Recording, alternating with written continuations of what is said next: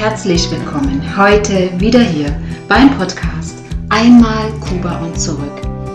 Dein Podcast für mehr Lebensfreude und Zwischenmenschlichkeit. Ich bin Petra und ich freue mich natürlich wieder sehr, dass du eingeschaltet hast, dass du heute auch wieder hören möchtest, wie es weitergeht, dass du über mich und mein Leben auf Kuba erfahren möchtest und über all diese guten Erfahrungen und eher nicht so gute Erfahrungen, die ich gemacht habe, die mir, mir gezeigt haben, das Leben anders anzupacken, besser anzupacken und Dinge leichter zu nehmen und du davon auch äh, profitieren kannst. Ich freue mich auch wieder sehr, wenn du mir ein Feedback hinterlässt. Ich würde mich sehr, sehr freuen, wenn du mir bei iTunes eine 5-Sterne-Bewertung hinterlässt. Und ich sage mal, wir fangen jetzt direkt an und legen gleich los, denn heute geht es um meine Ankunft auf Kuba. Ich mache direkt weiter aus der letzten Folge den Anschluss daran, wie wir dann auch angekommen sind, damit du einfach ähm, sozusagen einen reibungslosen Übergang hast. Ich möchte dir heute erzählen, wie wir nach langer Reise und nach den vielen Stunden bei minus 10 Grad endlich auf Kuba ankamen bei plus 35 Grad. Und wie lange es doch tatsächlich gedauert hat, bis wir endlich an unserem neuen Wohnort ankamen. Wie schon gerade eingangs gesagt, beim letzten Mal habe ich äh, in der Folge 7 war es, über meinen Abschied berichtet und die Abreise aus Leipzig und äh, wie unter welchen Umständen das uns auch noch erschwert wurde. Und heute geht es direkt im Anschluss daran weiter. Denn die Fahrt mit dem Zug von Leipzig nach Berlin zum Flughafen ging tatsächlich auch länger als geplant, denn es war einfach sehr, sehr kalt. Es war alles verschneit, es waren immer wieder Weichen eingefroren, sodass der Zug halten musste. Und gegen Mittag ungefähr haben wir dann den Flughafen in Berlin-Schönefeld erreicht. Das war das allererste Mal in meinem Leben, dass ich auf einem Flughafen war und überhaupt auch geflogen bin. Das war alles so aufregend und so, so unglaublich spannend. So viele Menschen, verschiedene Nationalitäten, verschiedene Sprachen. Es war wirklich sehr, sehr interessant für mich. Und kaum als wir dort waren, kam auch schon eine Durchsage, dass unser Flug drei Stunden Verspätung hat. Und direkt 30 Minuten später kam eine weitere Durchsage, dass unser Flug wahrscheinlich nicht vor 20 Uhr starten kann, denn es, es hörte nicht auf zu schneien. Ja, in dem Moment hat dann meine Schwester entschieden, jetzt schon zurückzufahren, ähm, weil auch sie wusste nicht, ob sie überhaupt noch einen Zug nach Leipzig zurück, zurück erreichen wird. Und in dem Moment, ja, sie und meine Freundin haben dann diese Entscheidung getroffen, dass sie wieder zurückfahren und uns jetzt da leider zurücklassen müssen erstmal. Aber das half ja alles nichts. Und außerdem war ja mein kleiner Neffe auch noch dabei, der genauso alt ist wie mein Sohn. Der musste ja auch wieder nach Hause und zur Ruhe kommen. Und ja, in, dann gab es einen weiteren Abschied, auch wieder unter Tränen. Und meine Schwester hatte einen wunderschönen kleinen goldenen Ring. Und zum Abschied hat sie mir ihren Ring geschenkt und sagte dann noch dazu, Schwesterchen, damit du immer an mich denkst. Das war so eine schöne, liebevolle Geste. Unsere Kinder haben sich dann auch verabschiedet, haben sich umarmt, wir alle haben uns umarmt und ja, so standen wir nun da, mein Sohn und ich, ganz allein mit zu viel Gepäck und haben uns noch zum Abschied so lange gewunken, bis wir dann wirklich niemanden mehr gesehen haben. Ja, wie gesagt, wir hatten so viel Gepäck und es war auch nirgendwo ein Gepäckwagen in Sicht und ihr müsst euch vorstellen, damals gab es kein Gepäck mit Rädern, es war Gepäck, was man wirklich schleppen musste. Und es blieb uns wirklich nicht anderes übrig, als uns dort auf eine Bank zu setzen und einfach mal abzuwarten. Aber unmittelbar danach, circa fünf Minuten später, gab es eine Durchsage, dass vor morgen früh kein Flugzeug mehr geht. Es wird nichts mehr fliegen. Ja, es hat ja auch geschneit. Das wäre heute auch nicht anders. Und es hieß dann auch, dass alle Passagiere einen kleinen Imbiss bekommen im Flughafenrestaurant. Es gab auch nur das eine Restaurant. Und äh, aber es war einfach anscheinend total unwichtig, ob die Leute jetzt irgendwo zum Schlafen kommen oder nicht. Ja, wir haben unseren kleinen Imbiss bekommen und haben uns dann wieder auf die Bank gesetzt, um dort eben äh, zu versuchen zu schlafen und dort eben so lange die Zeit zu verbringen, bis wir wieder eine neue Durchsage bekommen. Ja, aber für mich ging das Schlafen überhaupt nicht. Ich war viel zu aufgeregt. Ich hatte unser Gepäck ständig im Auge und aber schlussendlich war es dann so, dass in der Früh um vier, vier Uhr morgens gab es endlich die neue Durchsage, dass es gleich losgeht. Und wir hatten nun genau 22 Stunden Verspätung. Das war einfach, ich war durch die Aufregung und die Müdigkeit, war ich so fertig, aber es war auch gar keine Müdigkeit mehr da. Es war dann einfach auch wie weggeblasen vor lauter Aufregung. Im Flugzeug selber war eine ganze Gruppe Kubaner, die auch aus Deutschland kamen und eben ihr Studium jetzt beendet hatten. Die flogen wieder in ihre Heimat zurück und natürlich war mein Sohn dann auch gleich wieder der Liebling von allen und wurde von allen verwöhnt und angesprochen und die Kubaner sind so, die sind so kinderlieb und zeigen das auch. Und vor uns direkt saß ein Kubaner, der hieß Fernando. Ein junger Mann und wirklich sehr, sehr lieb. Und der saß halt direkt vor uns und der war auch total hin und weg von meinem Sohn, weil er ja blaue Augen hat. Blaue Augen ist eine Seltenheit, wobei ich persönlich auch finde braune Augen wunderschön. Ja, das nur nebenbei. Und ähm, ja, er hat dann die ganze Zeit mit ihm Kinderlieder gesungen und immer wieder rumgealbert. Und es war auch für mich gar nicht dran zu denken, während des Fluges zu schlafen. Ja, und damals war es so, dass die Flieger, die sind alle über Kanada geflogen und wir haben in Kanada dann auch Zwischenlandung gehabt. Da kam dann die nächste Überraschung, denn es war eine deutsche Frau an Bord mit drei Kindern, die sich in Kanada Kanada doch tatsächlich abgesetzt hatte. Ne? Sie hat gesagt, sie wird nicht mehr weiterreisen nach Kuba. Für sie war das wahrscheinlich der einfachste Weg, aus der DDR auszureisen und äh, hat es dann auf diese Art gemacht, denn wenn dort war sie auf kanadischen Raum und äh, hat dann sozusagen Asyl bekommen. Und wir mussten warten, bis sie ihr Gepäck bekommen hatte aus dem Flugzeug. Das hat auch alles insgesamt nochmal drei Stunden gedauert, die wir dann auch noch zusätzlich Verspätung hatten. Und endlich ging es dann weiter zum Ziel, immer mehr unserem Ziel entgegen und äh, zum Anflug und äh, kurz vor der Landung, da sind echt alle Kubaner in Ekstase geraten und machten wirklich ein kleines Fest draus.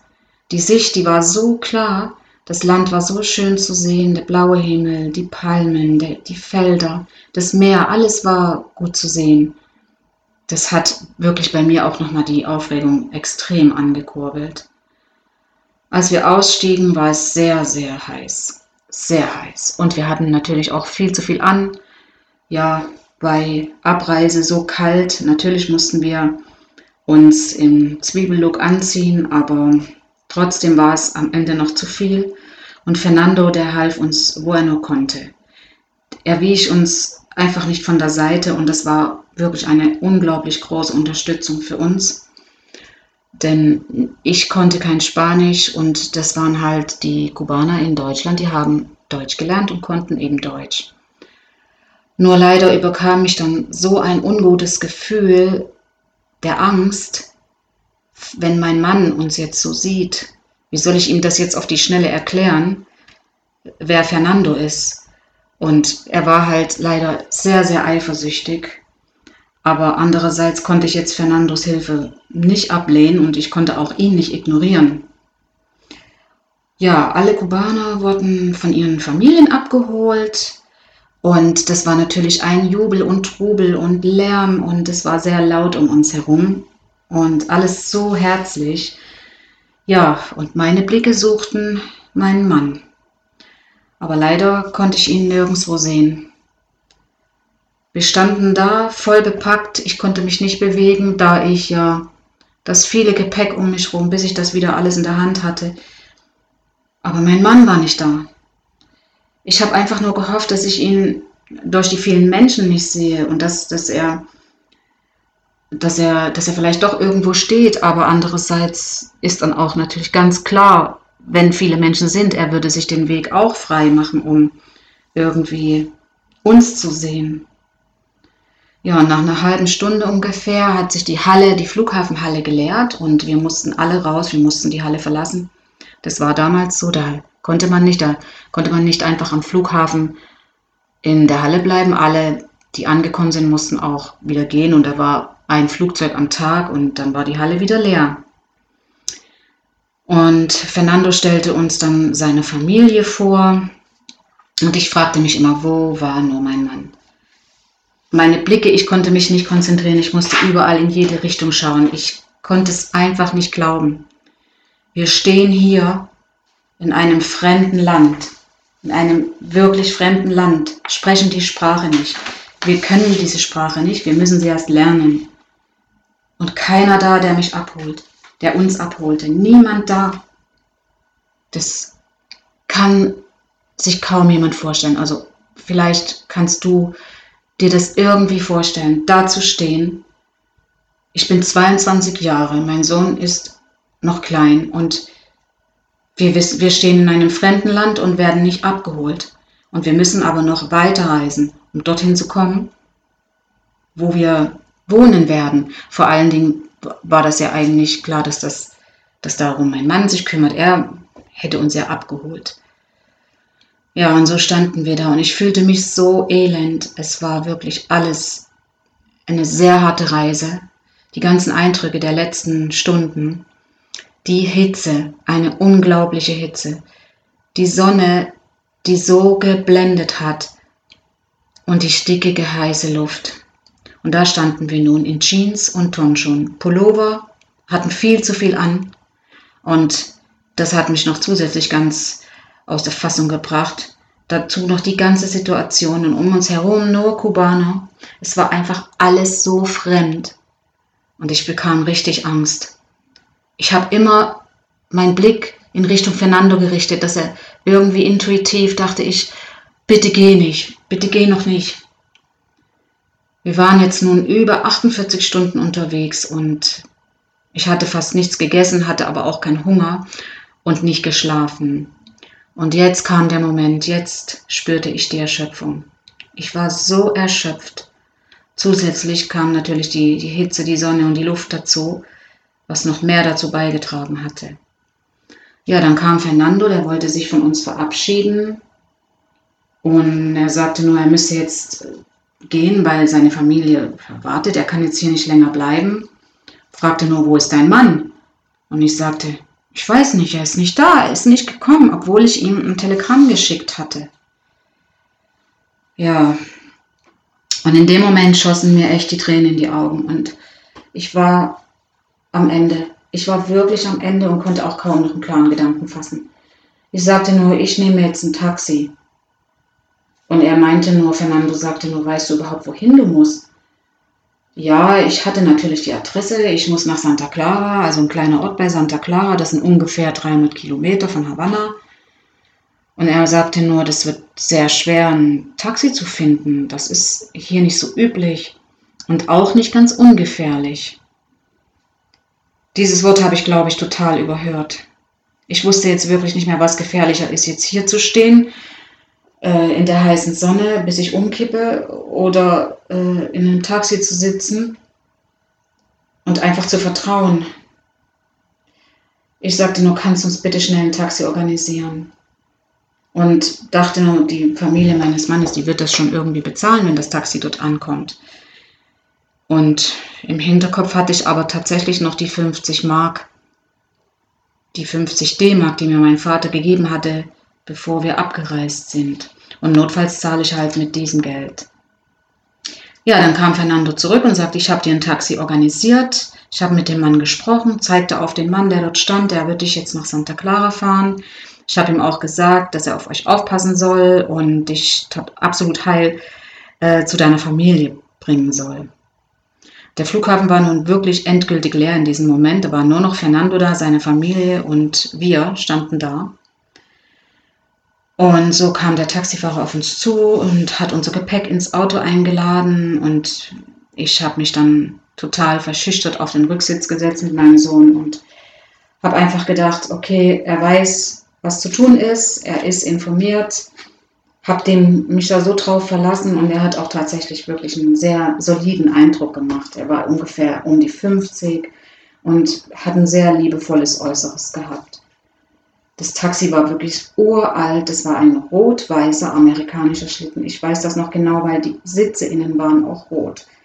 Die Vordersitze waren eine durchgehende rote Lederbank und hinten natürlich auch. Es war auch unglaublich heiß in dem Auto. Natürlich gab's, hatte das Auto keine Klimaanlage. Es war so heiß. Aber ich fühlte mich recht sicher, weil der Taxifahrer hatte alle seine Anweisungen von Fernando bekommen. Und ich habe ihm dann nur meinen Kofferanhänger übergeben. Auf meinem Kofferanhänger stand mein Name und die Adresse, wo ich hin muss. Und dachte, ja, damit ist alles getan. Aber Fernando, das war so eine große Hilfe. Ich kann mich nur erinnern, es war ein gut aussehender junger Mann. Ich habe keine, keine weiteren Informationen von ihm. Und wenn ich heute jetzt so darüber nachdenke, denke ich, ich würde ihn wirklich gerne wiedersehen. Ja, naja, aber so geht es halt manchmal im Leben. Und Telefone gab es damals nicht. Ja, und ich selbst habe dann auch nicht drüber nachgedacht, wie jetzt die Strecke sein wird. Ich habe mich einfach darauf verlassen, dass wir jetzt dahin fahren und irgendwann kommen wir an.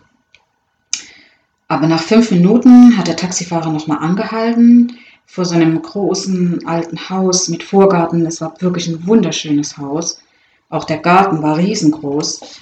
Und er stieg aus und hat irgendwas in Spanisch zu mir gesagt, nur ich habe leider kein Wort verstanden, aber durch seine Geste habe ich halt verstanden, als er auf das Haus gezeigt hat, dass, dass er in das Haus gehen wird. Und ich sah dann auch, wie eine Frau aus dem Haus kam die beiden standen da und diskutierten hektisch, aber das ist ja normal in Kuba, wenn die reden halt sehr laut, die Kubaner, wie auch schon mal erwähnt, und man denkt einfach, sie streiten sich, aber sie streiten sich nicht. Ja, und ich ging davon aus, dass es seine Frau war. Und es kam mir aber vor wie eine Ewigkeit und plötzlich sind dann auch beide ins Haus gegangen und in meinem Kopf schwirrten mir wirklich die Gedanken nur noch chaotisch durcheinander.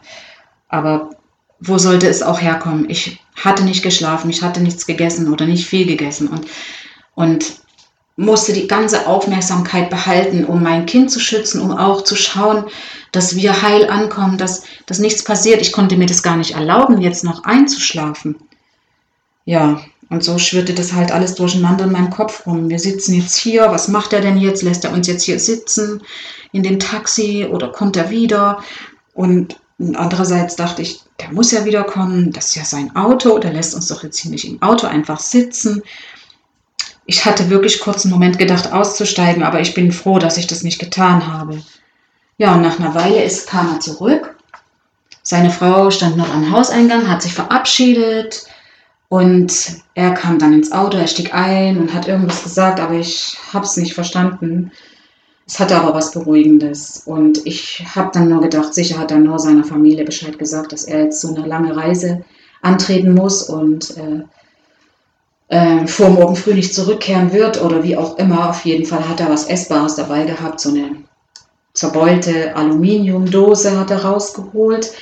Da war sowas drin, das hat ausgesehen wie eine Bulette, hat es mir auch angeboten und ich habe es aber nicht angenommen. Und äh, dann hatte er noch so eine Aluminiumkanne dabei, die war auch total zerbeult. Ähm, und äh, da war was äh, zu trinken, das war Wasser, hat er uns angeboten und das habe ich auch wieder abgelehnt. Ich kann ehrlich nicht sagen, warum ich das abgelehnt habe. Ich bekomme gerade richtig Durst, wenn ich das nur daran denke. Und ja, dann äh, hat er aber, mein Sohn hat getrunken und ich war auch froh, dass er was getrunken hatte. Und ich meine, ich brauchte eigentlich wirklich keine Bedenken zu haben, dass er uns jetzt irgendwas da unterjubelt. Aber ich war wie versteinert und und so stark auf das alles um mich herum konzentriert, um, um nicht einzuschlafen, um nicht aus der Fassung zu geraten, um einfach das alles irgendwie zu überstehen. Weil die Gedanken in meinem Kopf, mein Mann ist nicht gekommen. Das, das, das wurde, es hat immer mehr Realität angenommen. Ich habe das, das, dieser Gedanke, der hat sich so eingeprägt. Wie kann er uns da nur stehen lassen, allein in einem fremden Land? Das, das kannst du doch nicht machen. Du kannst doch nicht deine Frau einfach da stehen lassen und nicht abholen oder dafür sorgen, dass sie jemand abholt. Das waren solche Gedanken, die waren mir so unklar und ich habe keine, keine Lösung dafür gehabt. Keine, kein, kein Nichts. Ja, und so kam es dann, wir fuhren dann halt durchs Land. Wir sind ewig durch Havanna gefahren und ich dachte, gibt es denn hier nie mal irgendwo eine Straße, wo man weiß, jetzt äh, ist irgendwie geht's weiter nach Santa Clara oder eine Autobahn oder sowas in der Richtung. Ja, mein Sohn, der lag zusammengerollt auf meinem Schoß und schlief und es war auch gut so. Das ist das Gute bei Kindern. Er war sowieso ein unglaublich liebes Kind und äh, hat die Dinge genommen, wie sie sind, tut es auch heute noch. Ja, und seine Haare, die klebten förmlich an seinem Kopf. Und ich habe die ganze Zeit nach vorne geschaut zum Taxifahrer und immer geguckt, wo, wo kommt denn jetzt hier meine Autobahn? Es muss doch irgendwo meine Autobahn kommen. Ja, und dann war es etwas, was so ähnlich aussah wie eine Autobahn. Und ja, nach zehn Minuten war das auch schon wieder vorbei. Nicht weil die Autobahn, äh, weil wir irgendwo abbiegen mussten, sondern weil die einfach aufgehört hat. Mittendrin hat die Autobahn aufgehört. Ja, und dann ging es der Weg weiter, beschwerlich weiter, auf komischen Asphaltstraßen mit riesigen Löchern und Straßen, auf denen auch nur feste Erde war. Und wenn ich rausgeschaut hatte nach links und rechts, habe ich wirklich die schöne Landschaft gesehen. Das war wirklich ein paar Sekunden, aber ich habe tatsächlich auch die Landschaft wahrgenommen und habe gesehen, was da so für kleine Holzhäuser so überall standen und dachte zu dem Zeitpunkt noch, was für niedliche kleine Gartenlauben die Kubaner doch haben. Da hätten wir wahre Freude dran gehabt in Deutschland. Aber zu dem Zeitpunkt wusste ich nicht, dass das keine Gartenlauben waren, sondern das waren ihre Häuser, in denen sie wohnten. Ja, und dann wurde es auch ganz schnell dunkel und da sah ich dann gar nichts mehr denn es gab auch keine Straßenbeleuchtung und lediglich nur die Scheinwerfer vom Taxifahrer haben uns die Straße erhellt. Und es kam uns auch kein einziges Auto entgegen.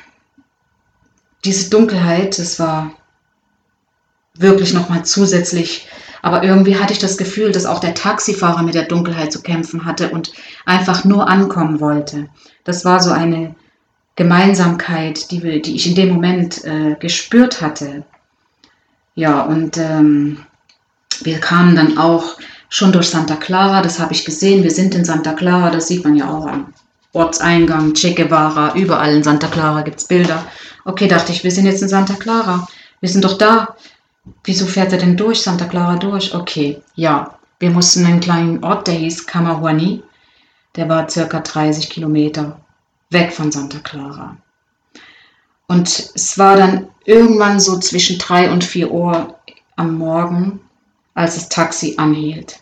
In einer breiten Straße, die äh, wie, also nur aus Erde war. Es war kein Asphalt. Ihr könnt das auch sehen. Auf meinem Blog habe ich das Foto gepostet von dem Haus. Ja, genau. Und da kamen wir an und der Taxifahrer stieg aus und ähm, hat geklopft und irgendwann hat dann ein alter Mann die Tür geöffnet, kam da raus und ich habe das nur durch das Fenster vom Taxi aus gesehen und, und hörte nur, wie der Taxifahrer immer nach meinem Namen fragte. Er, er hatte ja mein, bis mir klar wurde, dass er mein Kofferschild in der Hand hatte und immer nach meinem Namen fragt, weil das, der steht ja auf dem Kofferanhänger. Und äh, natürlich habe ich weiter nichts verstanden außer meinem Namen und merkte aber dann, irgendwas stimmt da nicht. Und dann stieg ich aus und habe gesagt, ich bin Petra. das bin doch ich. Und in dem Moment, da waren dann auch schon viel mehr Leute auf der Straße. Die ganze Familie meines Mannes im Nachbarhaus wohnte, die Schwester, Schwager, Kinder, alle kamen raus, der Bruder von, von der anderen Seite und kamen alle raus und schauten zum Taxi und dann war mein Sohn dann auch wieder wach geworden und dann habe ich ihn rausgeholt und dann haben natürlich alle begriffen, dass wir es sind, dass wir jetzt angekommen sind. Was niemand verstanden hat, ist, wieso waren wir jetzt da und wo war mein Mann? Denn sie wussten, dass mein Mann in Havanna war und ich nicht. Und es war dann so, dass der, der alte Mann, der da zuerst rauskam, das war der Vater meines Mannes, mein allerliebster, liebster Schwiegervater. Und der hat dann dem Taxifahrer was gegeben und ähm, am nächsten Tag habe ich dann auch erfahren, dass er ihn ins Haus gebracht hat, dass er ihm einen kleinen Imbiss gereicht hat, was zu trinken und dass er dort geschlafen hat und erst am nächsten Tag abgereist ist. Ja, und es hat dann irgendwie eine ganze Weile gedauert, bis, äh, bis wir das alles realisiert haben. Gepäck aus dem Auto raus und wir gingen dann erstmal ins Nachbarhaus zur Schwester meines Mannes und da stand ein Schaukelstuhl im Salon und da saßen wir, mein Sohn und ich, auf dem Schaukelstuhl und er klammerte sich die ganze Zeit an mich und diese fremde Sprache, die auf uns einprallte äh, und wir die wollten natürlich wissen, wieso wir da waren und fragten, ob ich meinen Mann nicht in Havanna gesehen habe, das Wort Havanna und Mann, und das hat man natürlich alles verstanden, wenn man das mit dem Namen nennt. Und ich habe versucht zu erklären, dass mein Mann nicht da war. Ja, ich wollte auch ehrlich gesagt gar nicht zu Bett gehen und habe dann irgendwann sagte die Familie, wir müssen jetzt schlafen gehen. Es war dann bestimmt zwei Stunden später und wir sind dann tatsächlich schlafen gegangen und ich war erstmal angekommen. Ich, ich konnte mich einigermaßen wieder beruhigen.